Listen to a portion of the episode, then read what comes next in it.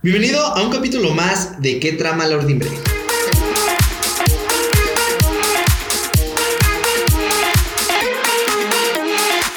Moda, Emprendimiento, sustentabilidad ingeniería.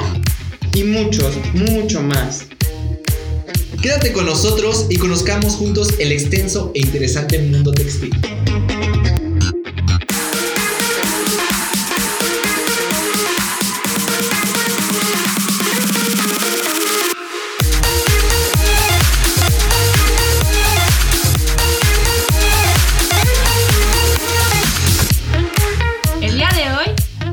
7. Prácticas sustentables, parte 2. Productores.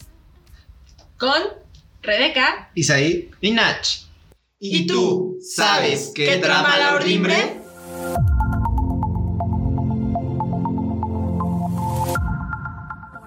Hola, hola, textileros, comunidad textilera, ¿cómo se encuentran el día de hoy? Pues bueno, yo soy Rebeca y vengo acompañada de Nach e Isaí. Y bueno, les traemos un nuevo episodio del podcast que es el número 7, que son prácticas sustentables, la, la segunda parte. Y esta vez nos vamos a enfocar en los productores. Bueno, a ver, cuéntenme chicos. Esto está enlazado con el podcast anterior de prácticas sustentables, parte 1. Vamos a tratar como que hacer un refresh de lo que fue esto, ¿no? A ver, platíquenos. Pues bueno, veíamos la en el podcast pasado precisamente la, la cuestión de cómo poder participar en estas eh, nuevas prácticas sustentables, cómo ser partícipe de este, de este movimiento, porque es a nivel mundial, ¿no? Y es necesario aparte. Eh, hablábamos sobre varias prácticas que desde nosotros, desde la comunidad en nuestra casa o en nuestra vida cotidiana podíamos realizar. Y veíamos ya como empresas, ya veíamos también este, emprendedores motivados y, y participando en estas áreas, ¿no? Ujú. Países, principalmente eh, Europa, el norte de, de América, eh, donde están muy involucrados en estas nuevas prácticas sustentables. Bueno, y también ese es un panorama internacional, pero también hay empresas mexicanas, ¿no? Que están entrando en esto de la sustentabilidad porque ya es una demanda que está creciendo, ¿no? Empresas como Grupo Miro que ya están lanzando su, su línea de, de telas sustentables, Claro, ¿no? sí. sí. Y que, que le está yendo muy bien, por cierto. o Sí, sea, sí, de hecho yo también entré hace poquito y ya están, en, están casi agotadas todas las telas, les está yendo muy bien. Qué bueno, qué bueno. Empresas también como Coco, Coco, que es este algodón orgánico, hay muchas, muchas marcas que ya se están aventurando en esto. No, y aparte lo que hablábamos, bueno, la comunidad textilera, este, lo que hablábamos era eh, que está esta contraparte, ¿no? Ya hablamos de la parte eh, de como consumidor, ahora esta parte industrial, ¿no? Cómo se tiene que adaptar la industria a estas prácticas sustentables, ¿no? Y ya, ya lo hablamos, ya lo habíamos hablado en, en el podcast anterior, la sustentabilidad no solo va de ayudar al medio ambiente, de no contaminar y todo esto, sino va también de tú como, como empresa eh, preocuparte por tus trabajadores, porque estén bien, porque tengan un buen ambiente laboral, porque tengan nuevas oportunidades eh, de crecimiento y no solo ellos, ¿no? O sea, también eh, su círculo cercano, que sería su familia, eh, darle oportunidades a este, a este tipo de personas para que pues las, empresca- las empresas crezcan conjuntamente, ¿no? Claro, y tienen retos, ¿no? Tienen grandes retos estas empresas, como ¿cuáles serían los principales ejes para que estas, estas empresas afronten estos retos? ¿O Yo- cuáles serían estos retos? Perdón. No, no te preocupes. Este, yo considero que el reto más grande va a ser la resistencia al cambio. ¿Por qué? Porque las personas no están acostumbradas a, a trabajar mejor, ¿saben? Como que, bueno, al menos la perspectiva que yo tengo Diferente, es que, ¿no? exacto, eh, estas personas ya están como muy acostumbradas a la rutina, este, ya tienen su, su forma de trabajar, ya están acostumbrados y, y pues obviamente el que les metas algo nuevo, el que les quieras implementar cosas nuevas, va a ser como un poquito eh, difícil por, por la parte de que ya están acostumbrados, ya traen un ritmo de trabajo y si tú les quieres meter como nuevas tácticas, pues les va a costar trabajo. Pero dentro de eso también veo una oportunidad, ¿por qué? Porque las personas siempre que van a estar desarrollando su trabajo tienes que ver cómo van a trabajar mejor. Entonces, tu mejor aliado siempre van a ser esas personas que son las que hacen todos los días ese trabajo para que tú puedas promover ese cambio para llevarlo hacia, hacia la sustentabilidad. Claro, esa, esa parte de... No, no es como tampoco acusar o atentar contra esta. Simplemente sabemos que dentro de la industria la rutina a veces es importante. Exacto. No es porque sea algo que, ah, no quiero cambiar y así soy como trabajo. muchas veces es parte de, de poder tener un control. Y, y entendemos esta parte que, que, es complicado, pero el poder dar paso a que se haga estos cambios va a generar eh, mayores beneficios que de los que a lo mejor tenemos miedo a, a, a sí, a, a, estas situaciones que puedan afectar nuestra producción, nuestro, nuestro trabajo como tal. No, y aparte es eh, abrirse al cambio y creo que lamentablemente o positivamente, depende de la perspectiva que tenga la persona, va a ser algo muy forzoso. Porque. Mmm, acá. va a ser algo muy forzoso porque ya lo, lo, vimos ahorita con lo del COVID, ¿no? Es, va a entrar un nuevo modelo económico en el que nos tenemos que adaptar. ¿Por qué? Porque la economía lineal que hemos venido manejando los últimos años, pues es insostenible, ¿no? Como mucho sí. se ha dicho. O sea, el pasado agosto se nos acabaron los recursos y ahora tenemos que aprender, reaprender a administrarlos, ¿no? Y va a entrar esta economía nueva que es la circular, que desde hace muchos años atrás, desde se 2008 se ha estado proponiendo, pero ahora sí que no, no, se le, le da no, la le, no, no le importancia. daban la voz hasta ahorita que se presentó la situación de la pandemia que ya es, se enfocó, ¿no? Se pusieron los reflectores en esta economía. Entonces, ¿Qué, qué? Ah, es que cuando comentaste precisamente esto de hasta ahorita, yo, yo lo veo mucho en el énfasis de que no se daba, ah, y, e insisto, no tanto porque no se quisiera, sino no se daba la oportunidad de observar completamente la situación.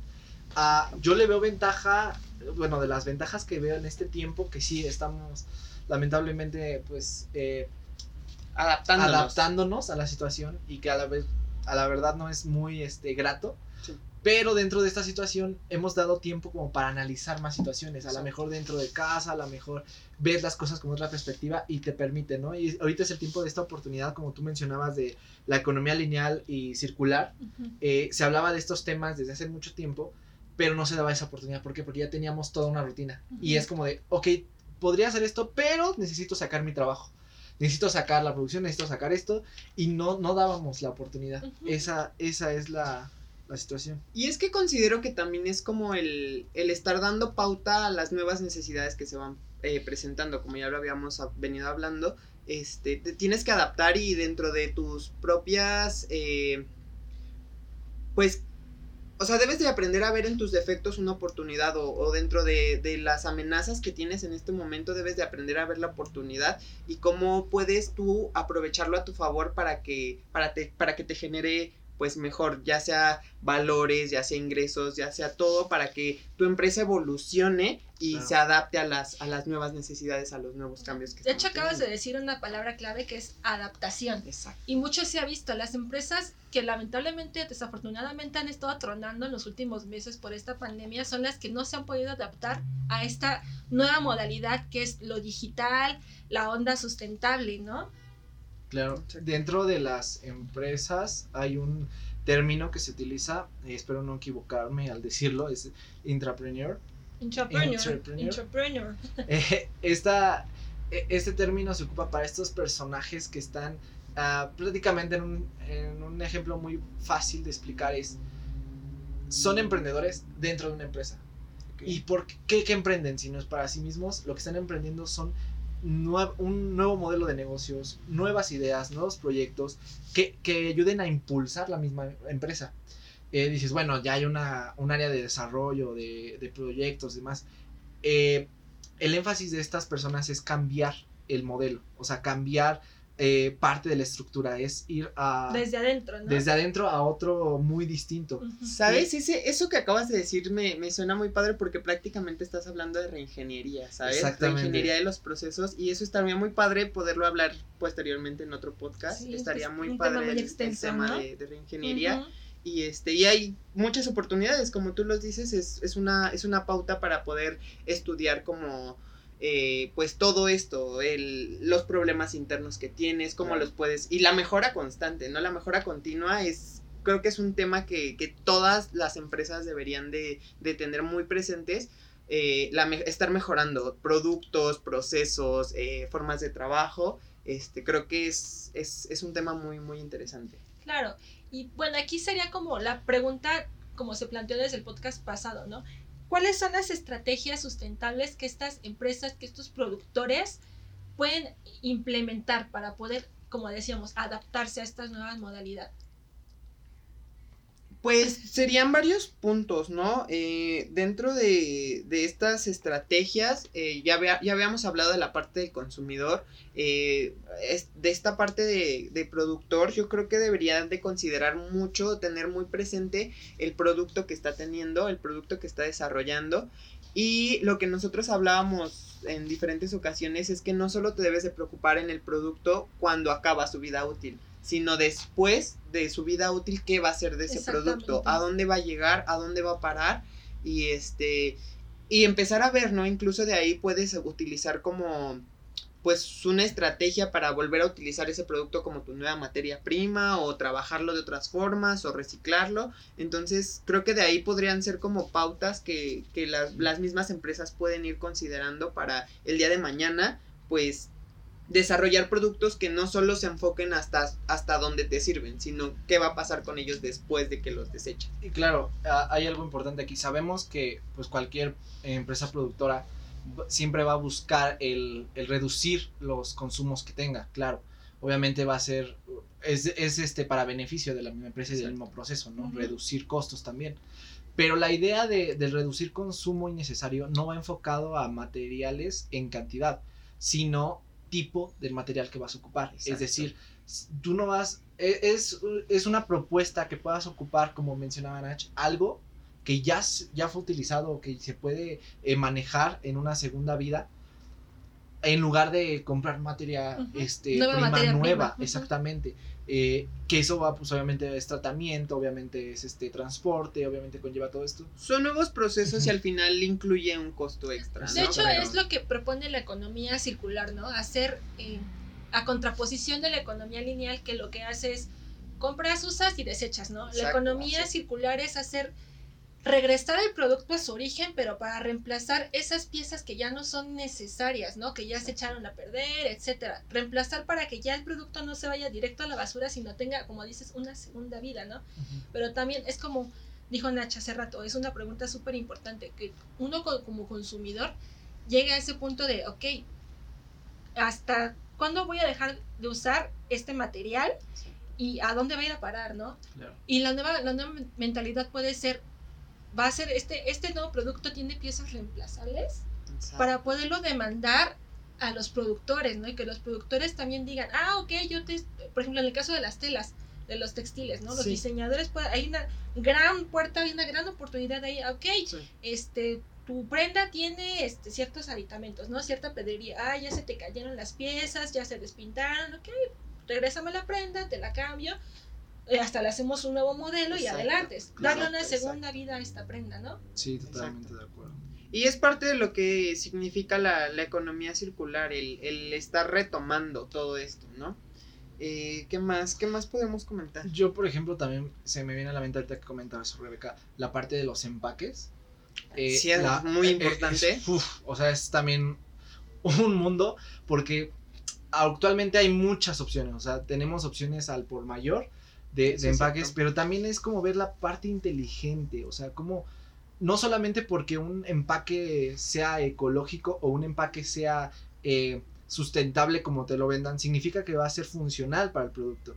Eh, muchas veces, ok, estoy entregando eh, tres prendas en una caja de cartón reciclado, ok, perfecto, pero es necesario ese espacio, es necesario el empaque, a lo mejor y, y, no solamente en la parte de costos, sino me refiero en la parte de, eh, en este enfoque de sustentabilidad. En la parte real, ¿no? En la parte de que tú como consumidor realmente el empaque te sirve de la que lo agarras, lo llevas a tu casa y adiós empaque. y ahí el empaque se va a quedar quién sabe cuánto y hay que buscar también nuevas estrategias, no solo de, de formas de, de, empaque, sino también los materiales con los que se pueden hacer estos empaques, ¿no? Claro.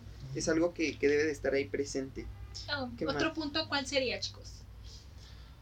Ah, creo que algo muy importante y que gracias a Dios muchas empresas ya están este, implementando. Tu tema favorito.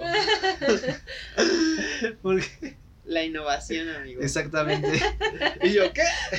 Sí, precisamente. Estos programas de, innovación, eh, híjole, creo que es algo que necesita urgentemente que todas las empresas despierten.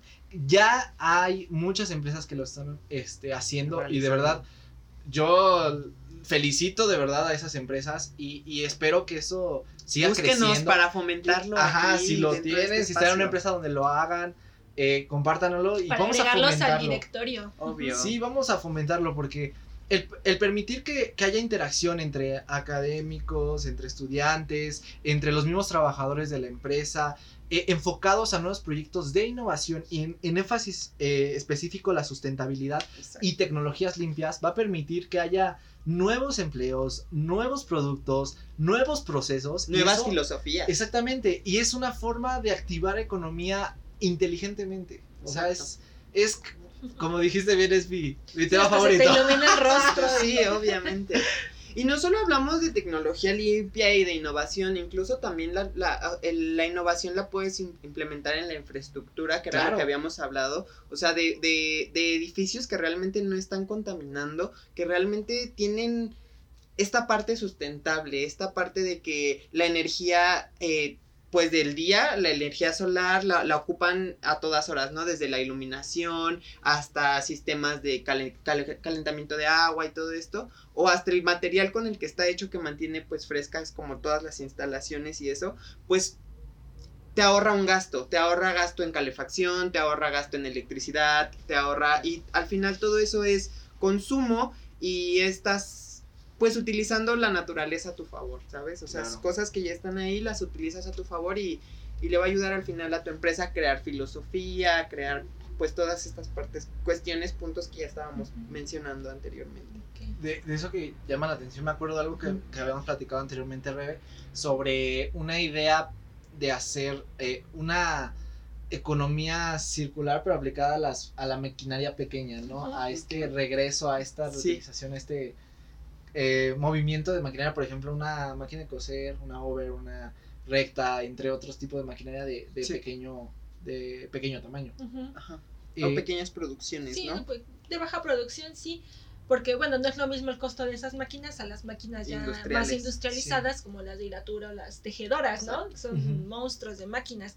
Pero sí, eh, igual es una puerta muy grande y que las empresas pueden adoptar de economía circular este, esta parte de las máquinas, ¿no? Rentarlas, para que la misma casa del productora este pues te cambie las piezas este le haga unas adaptaciones nuevas algo a- algo adaptado solamente para ti cosas así no o sea hay la economía circular me encanta este tema a mí así como Sí. a, mí, a mí también me encanta este tema porque es algo muy amplio que solo necesitas como que la tu propia El creatividad enfoque. es un enfoque y tu propia creatividad Exacto. entonces es un tema muy muy amplio Aparte, yo considero que ahí también eh, entran muchas partes de como de enfocarlo, porque pues yo considero que ahí hay una oportunidad dentro de eso, porque puedes elegir lo de lo que viene siendo el servicio postventa, que pues tu empresa va a hacer como, se va a Claro. encargar de darle este mantenimiento o, o- o- o, pues sí, este servicio literalmente ya después de que compraste el producto, ya sea maquinaria o ya sea una prenda,